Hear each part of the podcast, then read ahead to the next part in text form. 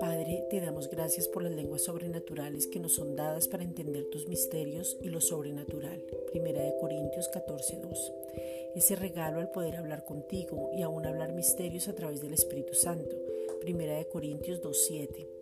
Padre, te pedimos que nuestro cuerpo se alinee conforme a lo establecido por ti y poder ver cómo volvemos a como tú nos formaste. Génesis 1:28. Estamos en este mundo con un propósito y somos colaboradores tuyos y miembros de tu familia. Romanos 12:5.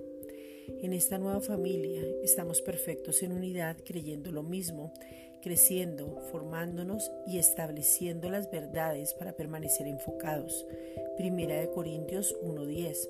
Por eso tenemos sabiduría práctica para vivir, Santiago 1.5, sin divisiones, hablamos lo mismo, entendemos quiénes somos, nos sometemos a las autoridades, estamos atentos a las instrucciones porque sabemos que es por nuestro bien, nos conocemos más en casa, valoramos todo lo que nos has dado, tenemos este tiempo de revelación de la paternidad, nos gozamos en ti, guardamos la fe de otros, somos responsables con lo que oímos y guardamos nuestros oídos.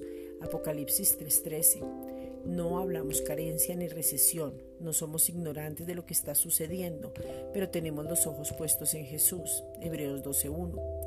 Padre, gracias porque podemos correr la carrera hasta el final. Hebreos 12.1. Damos palabras de aliento en todo momento, conocemos los tiempos y aprovechamos el tiempo. Efesios 5.16. Vivimos una vida eterna y en abundancia. Juan 10:10.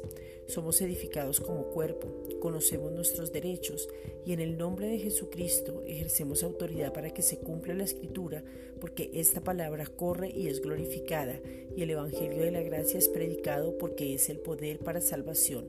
Romanos 1:16. Gracias Padre.